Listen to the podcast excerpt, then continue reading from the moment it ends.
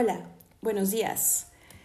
Nos encontramos nuevamente. Hoy día quiero empezar con ese tema que puede mmm, involucrarnos a todos en algún momento de nuestra vida o ahora mismo.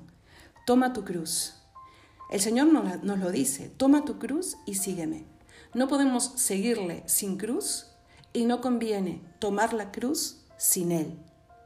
¿Y a qué nos referimos con la cruz? Nos referimos a, estas, a estos Mm, de estas dificultades, este dolor, esta incomprensión, este momento difícil, puedo ser yo misma mi propia cruz, puede ser causado por otro, la convivencia trae también cruz, las incomprensiones. Finalmente es la vida imperfecta de cada uno, la vida imperfecta mía y del otro, que va causando estas dificultades propias del día a día. El Señor ha venido a mostrarnos que nuestra vida va más allá de la cruz.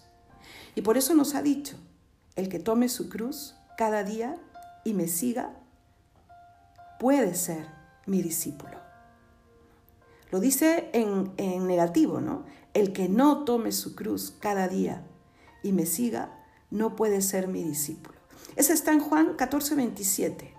Lo ha dicho en los otros evangelios también, pero me gusta sobre todo en este Evangelio.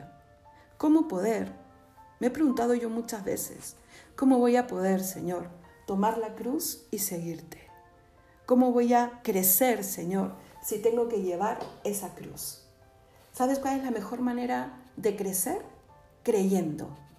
Me gustan las tres C, para que no te olvides. Cree y así crecerás y así podrás crear un mundo nuevo para ti mismo y luego también para los demás. Porque cuando se enciende una luz, esa luz ilumina.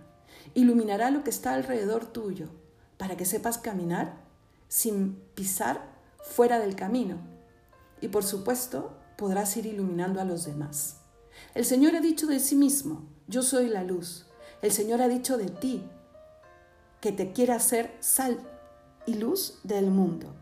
¿No ardía nuestro corazón? Dijeron los discípulos de Maús. ¿Te acuerdas que ayer hablamos de él? Pues de ellos, sí.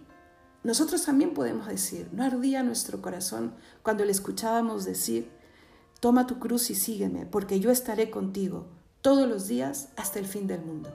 Hasta un lado el hastío y mira hacia arriba, el Señor está contigo. Está hoy, está mañana y quiere estar siempre. Kadima.